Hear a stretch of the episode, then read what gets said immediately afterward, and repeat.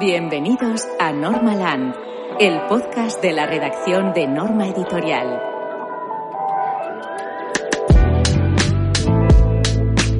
Muy buenas, yo soy José Bermúdez y os doy la bienvenida a este quinto episodio de Normaland. Este mes de marzo publicamos en Astronave un cómic necesario. La lectura siempre es reconfortante, pero hay libros que, además, suponen una ayuda, resultan terapéuticos. Una de estas obras es Comiendo con Miedo, y su autora, Elizabeth Karim, está aquí conmigo para charlar de esta novela gráfica. Elizabeth, ¿qué tal estás? Hola, muy bien. Permíteme que lea tu nombre completo. Te llamas Elizabeth Karim Pavón Rimer Riten. Eso es. Eres ilustradora y autora hispano-sueca, residente en Madrid, pero que también viviste una etapa aquí en Barcelona. Exacto. Aunque tú has trabajado mucho como ilustradora ¿eh? y publicado algún que otro proyecto, Comiendo con Miedo es tu primera novela gráfica. Es un auténtico placer que haya sido con Astronave. La verdad que estamos contentísimos de tenerla en nuestro catálogo. Es una obra muy valiente, porque en ella retratas tu propia experiencia con el TCA. Para quien no sepa lo que son los TCA, son los trastornos de conducta alimentaria. ¿Cómo reuniste el valor suficiente para llevar a cabo este proyecto? ¿De qué manera te surgió la decisión de crear Comiendo con Miedo? Pues yo cuando, cuando estaba sufriendo el trastorno, una de las mayores barreras o problemas que encontré fue precisamente hablar de ello. Eh, básicamente porque cuando, cuando lo hacía, cuando hablaba de ello, notaba eh, que la gente no lo entendía, que había muchísima desinformación en torno, en torno al tema. Y esto pues hizo que fuera aún más difícil eh, la recuperación, ¿no? Porque sentía que había allí pues eso, una barrera, ¿no? y, y, ahora que lo he superado y, y bueno, he mm, revisado estos recuerdos, ¿no? Que tenía, eh, me he sentido como con, casi con la necesidad de, de hablarlo, ¿no? Y, y contar eh, en qué consiste estos trastornos. Mm, también un poco para que, que, sirva de herramienta, ¿no? Claro, para, para que pueda ayudar a otras personas, ¿no? Claro, porque yo, pues cuando estaba sufriendo eh, el TCA, eh, sentía que necesitaba algo, un, uh -huh. un, pues eso, una herramienta, ¿no? Como puede ser un, un cómic eh, y decir, mira, me está pasando esto, no, no te quiero contar toda mi vida, pero te, léete este cómic y, y, ya verás. Y quizás te ayude y te aseguro que seguro que sí, porque en el poquito tiempo que lleva anunciado, porque eh, eh, sale a la venta este mes de marzo, pero lo anunciamos hace unos días, en el, durante el mes de febrero, han sido muchas las personas que nos han contactado para mostrar interés eh, en, en, él, en poder leerlo, en poder reseñarlo, porque eh, tal y como tú dices, mm, es una obra reveladora y, del, y que aborda un contenido del que no hay mucho, ¿no? Donde, entonces, en ese sentido, yo insisto ¿no? en, la, en, tu, en tu valentía ¿no? Porque hablar de nuestros propios problemas, pues no es fácil, ni mucho menos, ¿no? Y aparte tú lo has hecho usando el lenguaje gráfico, ¿no? Y creando un, un personaje, los personajes que, que aparecen en la, en la obra, que es un monstruo, uno de nuestros monstruos, a quien, a quien bueno, pues llamaste Nore, ¿no? ¿Cómo se te ocurrió emplear el recurso de los monstruos a la hora de, de, de, identificarlos, ¿no? Con los problemas de cada persona para hablar de este tipo de situaciones. ¿Cómo, cómo llegaste a, a, a esa decisión? Pues la verdad es que surgió de una forma muy natural. Eh, yo cuando, cuando estaba pasando la enfermedad eh, sí que notaba como una vocecilla en mi cabeza, ¿no?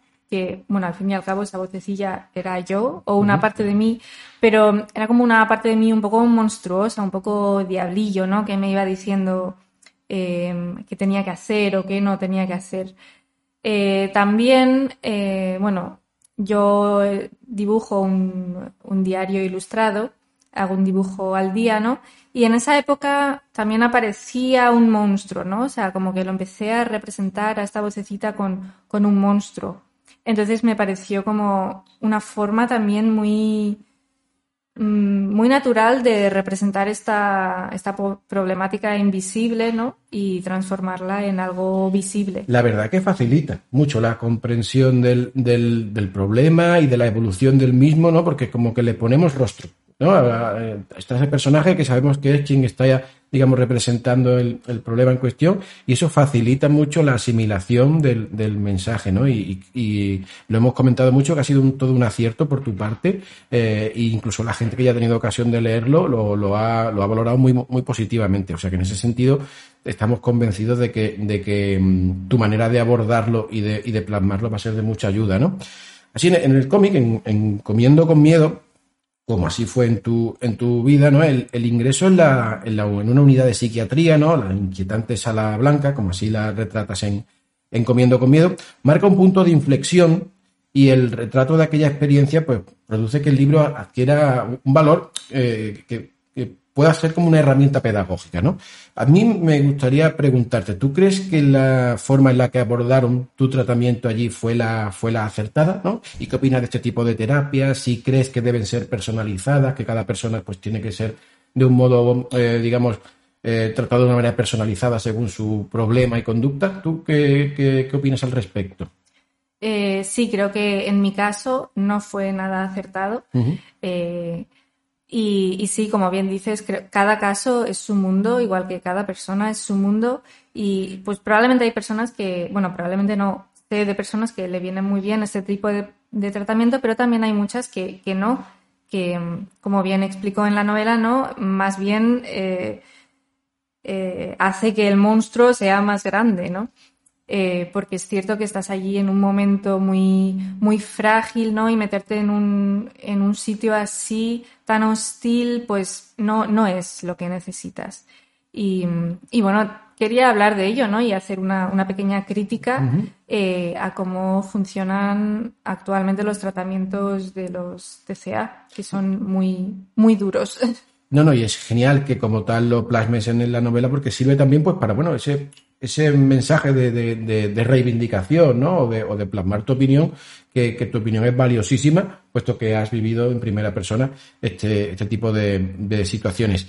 Em, Comiendo con miedo es una novela gráfica que aborda un tema serio, ¿no? como el que estamos comentando, pero tú lo has tratado con mucha elegancia. Eh, eh, lo conviertes en una lectura amena, incluso te permites meter algún que otro guiño de humor, lo cual lo hace aún mucho más eh, agradable y consigues que sea un cómic muy, muy completo, ¿no? Aparte, en las últimas páginas, pues ofreces consejos muy útiles, contactos muy valiosos para las personas que puedan sufrir una situación similar a la que tú explicas, ¿no? Este cómic es tan bueno que fue premiado y becado por la Fundación Nadine, eh, que nació hace unos pocos años con el fin de, acompañar pues, a jóvenes artistas que, buscan cambiar el, el, mundo a través del arte. ¿no? Le hemos pedido a su directora, a María Suárez, nos mande un pequeño audio, ¿no? Explicando qué supuso para ellos conocer comiendo con miedo. Lo oímos, ¿vale? Vale. Elizabeth transmite a través de la ilustración lo que no puedo contar con palabras. Es un testimonio muy personal, desgarrador y tierno a la vez, que nos enseña una realidad que viven más de 400.000 personas en España. Eh, mira, desde Nadine nos conquistó desde el primer minuto por su valentía, pero también por las ganas que tenía de compartir su aprendizaje más personal. La verdad que, María, eh, que ya hemos tenido ocasión de hablar, de hablar con ella, pues siempre se ha mostrado muy ilusionada con este proyecto. ¿Qué supuso para ti contar con el, con el respaldo y con la, y con la ayuda de, Nadine, ¿no? El conocer que, premiaron esta, esta obra tuya. Pues eh, la verdad es que supuso darme cuenta de, la importancia de, de, este proyecto, ¿no? Y de que, de que era un proyecto necesario.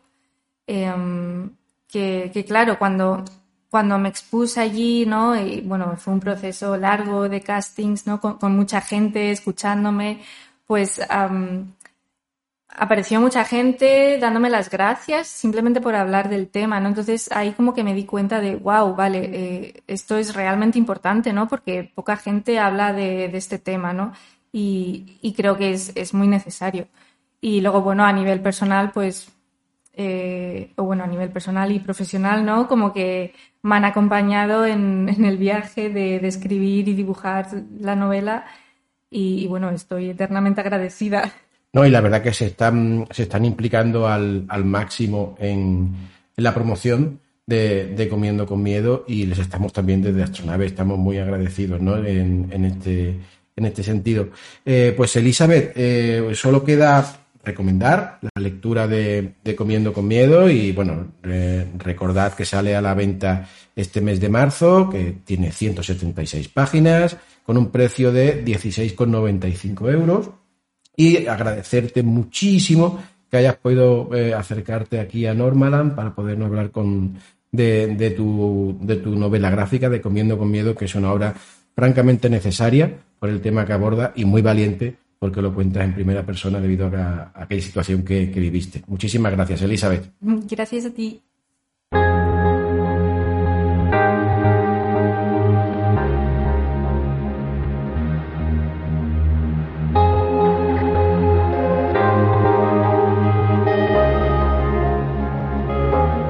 Si vais al municipio madrileño de Tres Cantos, además de dar un paseo por el Parque Central, tenéis que hacer una parada, una visita obligada en la librería Cerendipias de la incombustible Elena Martínez Blanco, con quien tengo el inmenso placer de conversar. Elena, ¿qué tal? ¿Cómo estás? Hola, buenos días. Oye, Elena, háblame de Serendipia, háblame de tu librería. ¿Cuándo la abriste y por qué? Pues mira, la abrí hace ya casi casi seis años. Y pues básicamente la abrí porque me quedé en paro y era el sueño de toda mi vida y dije, o lo intento ahora o me voy a arrepentir porque ya me tendría que poner a buscar otras cosas. Yo era profe antes y dije, antes de dedicarme a cualquier otra cosa, voy a luchar por este sueño. Y mira, hasta hoy. Seis años, ¿eh? Y aparte, seis años difíciles, porque con todo lo que hemos vivido pues en, este, en este tiempo. Y cuando la abriste, ¿tenías clara, tenías claro cómo iba a hacer o has ido, digamos, dándole forma a medida que iba transcurriendo el tiempo? Pues había cosas que sí que tenía muy claras. Eh, por ejemplo, aunque es una librería generalista, sí que la parte de infantil y juvenil es la más grande porque, aunque digan que los niños no leen, eso es mentira. Exacto. y, una cosa que tenía muy clara es que iba a hacer muchísimos eventos. Yo soy escritora, tengo un montón de amigos escritores, entonces, ¿hacemos club de lectura? Pues vienen los escritores allí a, hablar con los de los clubs. Eh, hacemos presentaciones, un montón de cosas, cuentacuentos. Y yo creo que eso, eso era una idea que era fundamental porque hoy en día una librería no se puede quedar esperando que entre un cliente. No, tiene que llamar, tiene que atraerlo, actividades para, mm. Sí, sí. para llamar la atención de, de, los lectores. ¿Se podría decirse que el valor diferencial de Serendipia es ese carácter proactivo y dinamizador que tienes tú que constantemente pues estás organizando cosas? Sí, sin lugar a dudas. Oye, y tengo entendido que, eh, no sé si se puede contar, pero en breve habrá una segunda serendipia, ¿no? Sí, sí, se puede contar. En un principio, si todo va bien y la obra la acaban a tiempo, abriremos, pues justo cuando la primera eh, cumple seis años, que es el 1 de abril. La idea es abrir la, segunda serendipias, que estará también en Tres Cantos, en la zona nueva de Tres Cantos, dentro de que Tres Cantos es una ciudad muy nueva. y es un poquito más grande, así que mejor todavía. Genial.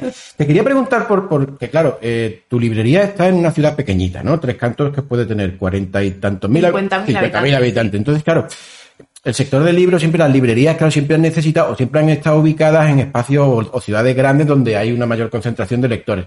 Para una librera como tú, que tiene su tienda en una ciudad pequeñita, ¿Cómo de difícil es sobrevivir? Es decir, ¿tu clientela está reducida a tus vecinos de Tres Cantos o también trabajas para tener clientes de otras zonas? Pues sobre todo me dedico a los vecinos de Tres Cantos. Es cierto que a partir de la pandemia y del confinamiento, como estuve haciendo lo de repartir en bici, me hice muy famosa por todas partes. De eso quiero hablar contigo. Vale. Pues me, tengo clientes ahora que son de fuera de Tres Cantos y que vienen a lo mejor eh, de Madrid Capital de vez en cuando vienen a verme, porque saben que siempre hay algún autor o algo por allí. Pero sobre todo, sí, sobre todo me dedico a, mi ciudad, que es lo que, lo que hacemos es crear cultura, un, un poco para, para, los vecinos. Y has, imagino que para los vecinos, seguramente los vecinos que ya eran lectores, pues tener una librería en la ciudad, pues será una delicia, pero pues, ¿Has tú ayudado a generar nuevos lectores? Ya no solo niños, sino adultos, adultos que antes pues, no tuvieran esa afición o que les costaba más cuando fueran a Madrid y que sin embargo ahora con la librería en Tres Cantos se sienten como más llamados a la lectura? Pues sí, sobre todo, fíjate, empezó porque veían a, los, a sus hijos muchos tan contentos cuando venían y, por ejemplo, los papás de los niños que iban a los clubes de lectura iban a casa, mamá, que he conocido al autor del libro que me he leído. Y decían, no, pues también tienen un club de adultos. Empezaban, bueno, voy a probar y ya se enganchan. Y luego pues eso, por, eh, vienen con las recomendaciones que les hacemos y solemos acertar, entonces eso al final acaba enganchando, oye, me ha gustado lo que me recomendaste. Dime otra cosilla. Qué bueno. Sí, sí. ¿Y tú qué consejo le darías a la persona que vive en un pueblo o en una ciudad de perfil similar a Tres Cantos que tenga esa inquietud de poder montar una librería? Porque es verdad que siempre hemos, eh, hemos escuchado ¿no? la, la- frase o la impresión de que, bueno, de que el sector siempre, un sector difícil, la, librería siempre es un, es un negocio de, de sufrimiento, pero oye, ahí siguen, ¿no? Y, y hay, y hay proyectos como el tuyo que son bastante exitosos. ¿Tú qué le, qué le aconsejarías a alguien que quiera abrir una librería en una, en una zona donde no se haya mucha población? Uf, sobre todo que tenga muy claro que va a ser muy difícil y que va a tener que luchar con gigantes online para que te hagas una idea. Claro, ese es el gran competidor. Cuando Mm. yo abrí, Tres Cantos era la ciudad de España que más libros compraba ahí, te puedes imaginar. Sí, sí, online, en internet. 350% más que cualquier otra ciudad de España. Caray. Entonces, si es una población pequeña que no hay otras librerías, la gente va a estar habituada a comprar online. Entonces, tiene que hacer algo para que sea algo más que una tienda. O sea, pues eso, hacer cuentacuentos, hacer actividades. Dinamizar el espacio, ¿no? O sea, llamar al Es- público. yo creo que eso es fundamental. Y conocer sobre todo lo que se vende, porque la gente suele tener una idea muy romántica de lo que es un- el trabajo en la librería y requiere muchísimo esfuerzo y Es muchísimo verdad. trabajo. Os imaginas siempre leyendo. Siempre, yo no he leído menos en mi vida desde que soy librera, o sea, es Te increíble. creo, te creo, sí, sí, claro. Leo mucho, pero mucho menos que antes. Y entonces eh, tienen que saber eso, que requiere muchísimo trabajo. Que te pasas el día abriendo cajas, cerrando cajas, haciendo devoluciones, haciendo pedidos, todo es eso. verdad que el trabajo de gestión roba es muchísimo horrible, tiempo. sí, sí. Has mencionado el tema de la pandemia. Yo recuerdo haber leído en la prensa ah, tu, tu hazaña, porque no deja de ser algo épico, la verdad, cuando leí la librera de Tres Cantos que ha recorrido en bicicleta más de 600 kilómetros para entregar eh, 2.000 libros, me pareció una proeza, ¿no? Cuéntame cómo, cómo, fue- cómo se te ocurrió, cómo, cómo lo viviste, cómo terminaste, porque imagino que agotada. Cuéntamelo todo de aquello, por favor. Pues mira, cuando empezó la pan- el confinamiento, dos días antes se me estropeó el coche. Y dije, bueno, no pasa nada porque va a estar todo el mundo encerrado y yo vivía muy cerquita de la librería. Dije, pues voy andando, no se puede hacer nada. No sabía si iba a vender o no, yo estaba aterrorizada porque me acababa de dar la entrada a un piso y todos mis ahorros se habían ido. O sea, no tenía, mía. no tenía un colchón. Y entonces dije, bueno, pues ya que estoy aquí por las mañanas y no hay nadie, pues voy a hacer vídeos en Facebook eh, enseñando lo que tengo en la librería. Entonces enseñaba, hoy os enseño cómics, hoy os enseño mm, libros del universo, o les contaba libros que me habían leído. Entonces poco a poco la gente empezó a pedirme. Empezaban siendo los vecinos de al lado de la librería, entonces se lo subía. Pero según me fueron pidiendo más lejos de la librería, dije, ¿y cómo llevo con lo que pesa esto? ¿Y cómo lo hacían? ¿A andando". través, ¿A través de WhatsApp? ¿A través de cómo, cómo Sí, o me llamaban, ¿O te me llamaban llamaban por teléfono? WhatsApp Ujú. o por la web de la librería Ah, también claro. lo pedían. Ujú.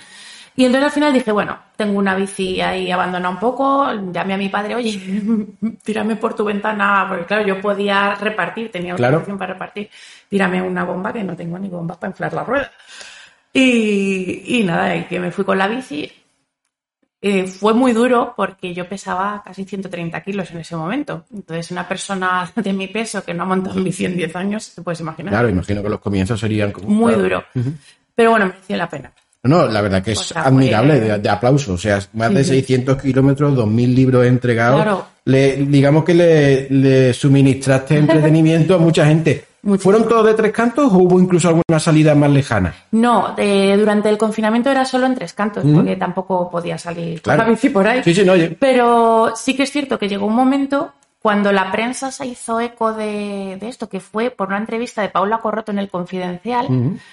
eh, no había, todo eran noticias tristes y de muerte y horribles. Entonces, de repente salió esta noticia que era bonita, que era esperanzadora, y yo creo que durante tres o cuatro semanas ponías la tele y salía yo, ponías la radio y salía Yo yo, te vi- abría un yo- periódico. yo te salía vi yo. en varios No, canales no, y- haber sido pesada no era mi culpa, yo no lo No, buscaba. no, todo lo contrario. Es verdad que hacía falta una noticia así. Y, y fue, bueno, de hecho tuve que hacerle una autorización a mi padre para que me ayudase a repartir porque pasamos de tener igual como mucho 10 pedidos al día a tener 40, 50, entonces no me daba tiempo. Y procurabas entregar con rapidez, En imagino, el día, ¿no? en el día, sí. Qué sí. maravilla, qué mara- qué Repartíamos maravilla. todo en el día. ¿Y te ayudó aquello a um, conseguir más clientes, Sí, Elena? Sí. Muchísimo, sí. Porque además Tres Cantos es una ciudad muy peculiar. Has hablado al principio del Parque Central. El parque central está en el medio, entonces es como donde está mi librería es la primera fase, se llama así, y al otro lado es la segunda. Y es como que son mundos distintos. Como que, uff, es que, es que tu librería está muy lejos. Pero si coches son cinco minutos, no vienen. Entonces, a raíz de esto, nos conoció un montón de gente del otro lado de Tres Cantos y bueno, y de Madrid y de fuera de Madrid. Fíjate, no, eh, oye, me alegro, me alegro un, un montón, de verdad, muchísimo, muchísimo. Como comentábamos antes, tú además eres una persona muy dinámica, eres todoterreno, ¿no? Y aparte de la librería, pues estás inmersa en, en otros muchos proyectos, mm, vinculados casi todos al, al, mundo del libro. Eres la organizadora del Festilig, ¿no? Sí. Que, oye, todo hay que decirlo. En la última edición, pues ha ganado un cómic nuestro. Sí. Ellas. Y también el, la semana Grimillet también ganó en también su, el año en su pasado, edición, sí. ¿no? Entonces, ¿tú cómo te lo montas para llegar a todo? Porque además ahora también me estabas comentando fuera de micrófono que estás, vas a organizar otro festival. Sí. O sea, ¿de dónde sacas el tiempo? De ¿Cómo no te organizas? no, a ver, este festival eh, se organiza durante todo el año, o sea, no lo hago en dos minutos y ya está. Entonces, bueno, me lo voy repartiendo un poco la organización a lo largo del tiempo. Y sí que es cierto que, bueno, tengo un grupo de voluntarios maravilloso que sin ellos no se podría hacer, porque lo que yo siempre digo cuando al final la charla hasta que sea cuando se cierra el festival, yo puedo tener las ideas, el ayuntamiento, por supuesto, ayuda económicamente, pero sin ese grupo de voluntarios no, No sería, sería nada. posible. Que son niños casi todos. Fíjate. Son los niños de mis clubes de lectura, porque la característica del festival es que no somos adultos hablando con autores adultos, sino que son los niños que están en los clubes de lectura los que presentan y entrevistan a los autores.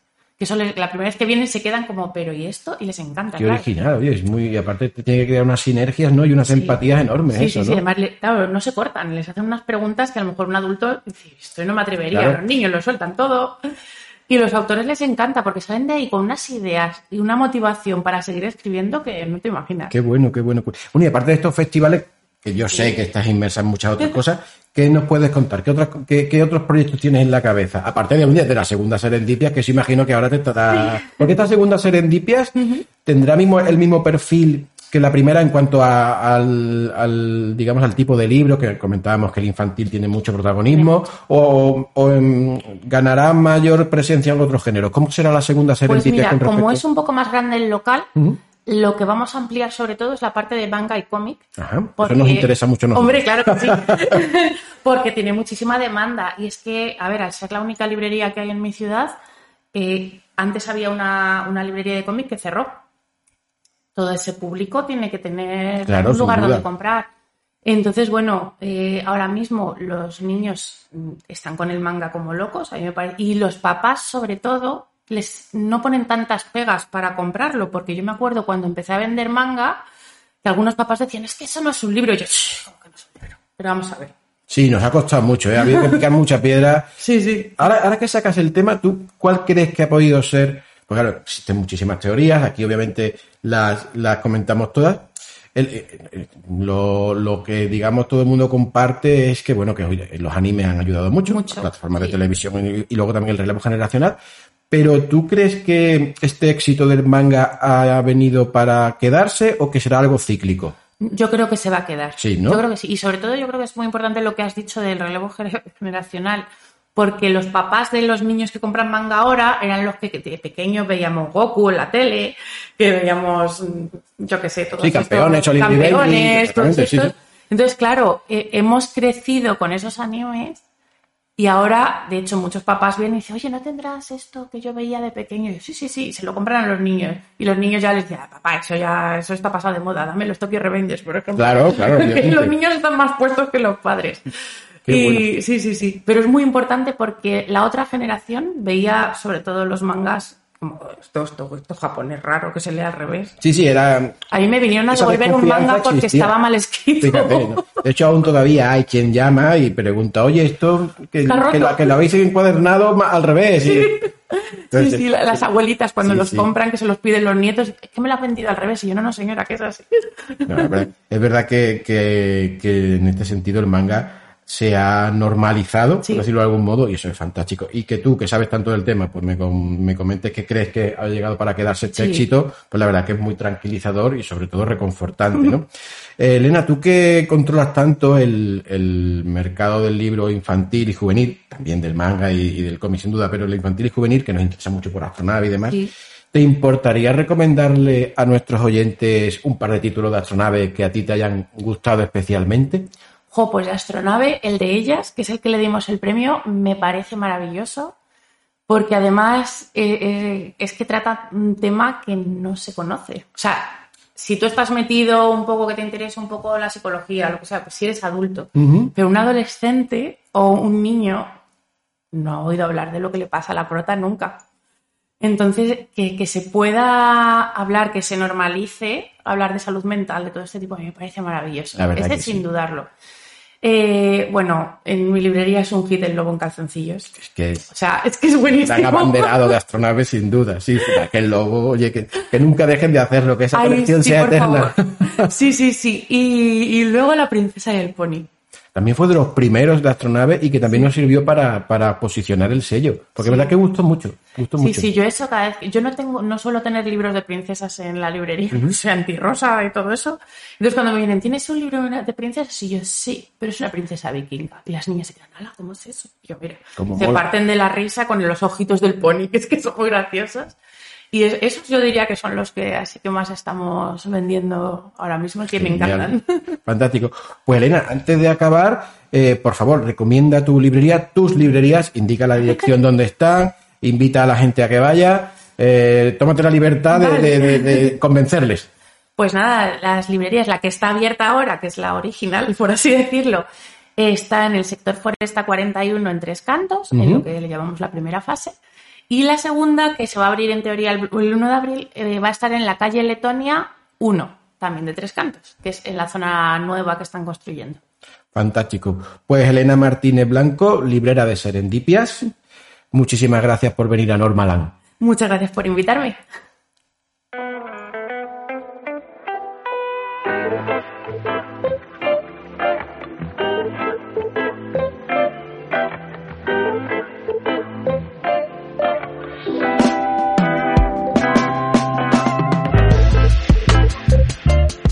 Y para concluir este Normaland de marzo en su quinto episodio, se ha arrimado aquí al estudio el Dream Team de Norma Editorial, sus editores. Os recuerdo sus nombres, Cristian Escudero, Astronave, Anabel Espada, Manga, Arnau París Americano y para europeo está Luis Martínez, nuestro director editorial, pues Álvaro Nofuente sigue por baja por paternidad. Comenzamos con Cristian. ¿Cómo estás, compañero? Muy bien, deseando presentarte todas mis novedades. Pues adelante, destácanos cuáles son tus más punteras en marzo. El primero ya lo conocéis, acabáis de hablar con su autora. Se trata de Comiendo con Miedo, de Elizabeth Karim. Y bueno, no me voy a extender más porque todo lo que se podía decir de este libro ya lo habéis oído. Pero es un testimonio desgarrador, increíble y una lectura muy necesaria. Cuéntanos más, cuéntanos más. Eh, también os quiero hablar de los dos álbumes infantiles que publicamos este mes. El primero es Las Hadas Gruñonas, que se alzó con el premio Waterstone a Mejor Libro Infantil en 2021. Y también eh, Cómo se te puede perder un elefante, también disponible en catalán, en el cual descubriremos la historia de un niño muy olvidadizo y un elefante, su mejor amigo. El de las hadas es súper divertido, la verdad que sí. Anabel, ¿cómo estás tú? Pues muy bien, gracias, José. Cuéntame cositas. Pues bueno, este mes de marzo nos dedicamos a hacer un poquito de sitio en el catálogo para todo lo que está por venir. Y eh, para empezar pondremos punto y final a algunas de las series eh, más punteras que tenemos. Una de ellas es Hellsing. Ya podréis completar vuestra colección de, de este clásico de Kota Hirano con el quinto volumen de este manga de acción, gore y vampiros que le catapultó a la fama. He de decir, y siempre lo repito, que no podemos estar más orgullosos de esta edición porque es única en el mundo y exclusiva para nuestro país. Así que es una oportunidad irrepetible para descubrir este autor si es que aún no lo conocíais. Si os tira más la ciencia ficción, nuestra recomendación es el universo Beatles, conocido por su anime Sin Latidos. El origen es una novela en dos volúmenes que editamos ahora mismo, la segunda parte, pero tampoco os podéis perder la singularidad de Ptolomeo, que es la precuela, donde descubrimos el origen de los androides humanoides que juegan un papel tan importante en el resto de la saga. Pero sí, por otro lado, lo que os gusta más son las historias románticas y divertidas con un punto absurdo, os encantará que Ageno también quiere disfrutar de la juventud. Es un shojo en 11 volúmenes, ahora publicaremos el último, donde vemos cómo Kageno, una chica gafotas y poca cosa, acaba conquistando a Mitsunaga, que es el guaperas del instituto, demostrando que las apariencias no lo son todo y hay que mirar más allá. Qué maravilla, cuánto bueno. Y qué, uy, qué, qué- qué- qué bueno, qué bueno, qué bueno que se acabe Helsing. Cuánta gente lo estaba esperando. Arnau, compañero, ¿qué me cuentas tú? ¿Qué pasa, José? ¿Cómo estamos? Con ganas de escucharte, con ganas de escucharte. a ver, a ver. Yo os quiero destacar tres novedades de las varias que tenemos este mes. Para empezar, para los cinéfilos, tenemos una, una historia visual definitiva, como estos libros ilustrados tan chulos que sacamos. En este caso de Jurassic Park, que trata de un libro de la trilogía original de Jurassic Park, de Spielberg. Y aquí tenéis, vamos, toda la información sobre cómo se rodaron esas películas. Luego tenemos un cómic, un cómic muy especial, un cómic que recuperamos de los años 90, que se titula Nocturnos, eh, que es la gran obra de Dan Brereton, este, este dibujante que, tiene este arte espectacular con acuarelas y que nos cuenta esta historia de, de monstruos eh, en un mundo muy estilo noir, con terror, y que yo creo que gustará a mucha gente y que aprovechamos ahora que lo ha publicado Dark Horse de nuevo para sacar una edición en formato de lujo a gran tamaño para disfrutar del arte. Y finalmente quería destacar sobre todo una obra que a mí me hace mucha ilusión porque era algo, es una novela gráfica que no suelo publicar muchas novelas gráficas, pero en este caso me gustó mucho eh, esta obra, es una obra tipo una editorial literaria, o sea, es de estas que se salen un poco de- del ámbito habitual. Y se trata de In, de Will MacPhail. Eh, es una obra muy personal, un slice of life, que se suele decir, pero en el que descubriremos a un, a un artista que está un poco en- encallado en su vida, ya que le cuesta conectar con la gente.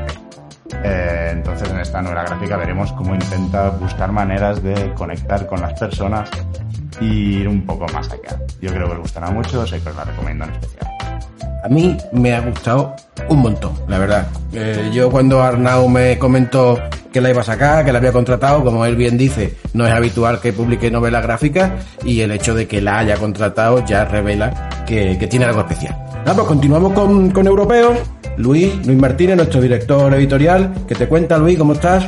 Hola José, ¿qué tal? Dale caña, cuéntanos cositas Aquí, guapas. Quinta edición de Normaland ya. Esto va para adelante, esto de aquí a nada nos dan el ondas. Esto tira. Bueno, yo antes de nada, antes de empezar con el europeo, quería sumarme también a la recomendación de, de IN que, que nos ha hablado Arnau, que yo creo que va a ser una de las grandes eh, novelas gráficas de- del año, me atrevería a decir. Sí, ya a mes de marzo, ya, ya te lo digo. Pocas le van a superar, ¿vale? Estamos convencidísimos en la, en la editorial y eh, por favor le- leedla todos. Y ahora ya entrando, entrando en materia en europeo, yo voy a destacar otras dos novelas gráficas eh, también, pero de corte muy diferentes a las de Arnau. Una de ellas va para todos aquellos melómanos, para todos los que disfruten de la música y que son muchos, muchos, muchos los fans del hombre del que sacamos biografía este mes, que no es nada más ni nada menos que uno de los mejores poetas y uno de los mejores músicos del siglo XX. Estoy hablando del hombre de la voz de oro, estoy hablando de Leonard Cohen.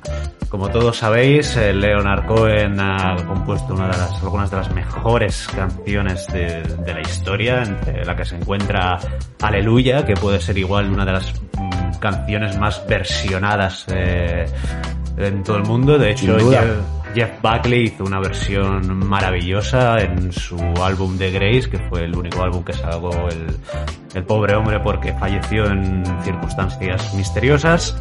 Pero bueno, no estamos hablando de Jeff Buckley, estamos hablando de Leonard Cohen y de esta maravillosa biografía de Philippe Girard. Y en la que veréis, bueno, pues todo un repaso a la vida de, a la vida de este, de este gran artista que seguía subido los escenarios 60 años eh, después, cuando incluso tuvo que volver porque acabó en bancarrota, cuando estaba viviendo en un monasterio zen, o sea, bueno, Leonard Cohen lo pasó, lo pasó muy mal, eh, pasó por todo, pero su música fue una luz para, para muchísimos de nosotros y este cómic lo refleja súper bien. Leonard Cohen On the Wire, de Philip Girard. Y después quiero presentaros eh, otra novela gráfica muy curiosa, muy curiosa, muy pop, eh, muy eh, divertida, barra inquietante, barra perturbadora. Vosotros diréis ahora, ¿y esto cómo puede ser? Porque, bueno, Mezcla juegos de rol, mezcla asesinatos, mezcla Lovecraft, mezcla años 80, mezcla las máquinas arcade de aquellos años, toda la nostalgia ochentera y, lo hace en un cóctel muy muy divertido con un estilo de gráfico que me encanta, super pop de Alexander Clarice. Estoy hablando de un año sin Cthulhu en el que unos estudiantes de secundaria durante los años 80 en un pequeño pueblo de Francia juegan al gran juego de rol, uno de los grandes juegos de rol de siempre clásicos que se llama La llamada de Cthulhu. Y bueno, pues ocurre una serie de eh, asesinatos, una masacre en el pueblo que provoca un pequeño caos, todo esto mezclado con la llegada de un estudiante de fuera un tanto misteriosa y bueno, todo esto no os voy a contar mucho más porque estaría haciendo bastante spoiler, pero oye, si sois fans de los juegos de rol, si sois fans de los thrillers, si os gustó Un Verano Diabolic, que es la anterior obra de Thierry Smolderen y Alexander Clarice, que son los autores de este año sin Cthulhu, una obra, Un Verano Diabolic, que se llevó el premio al mejor polar en Angoulême, pues os encantará también Un año sin Cthulhu. Yo creo que también otro de los imprescindibles. Así que bueno, tenemos buena cosecha de novelas clásicas. Sin ¿no, duda, José? sin duda, la verdad que sí, estas dos que nos has comentado tienen una pintaza brutal, tanto la biografía de Leonard Cohen como este de un año sin Cthulhu. Compañeros, pues os agradezco un montón que os hayáis acercado a destacaros vuestras principales novedades de este mes y con vosotros vamos a despedir este quinto episodio de Normaland. Esperemos que os haya gustado y que nos oigáis en el sexto. Muchas gracias, un abrazo a todos. Venga, un abrazo, José.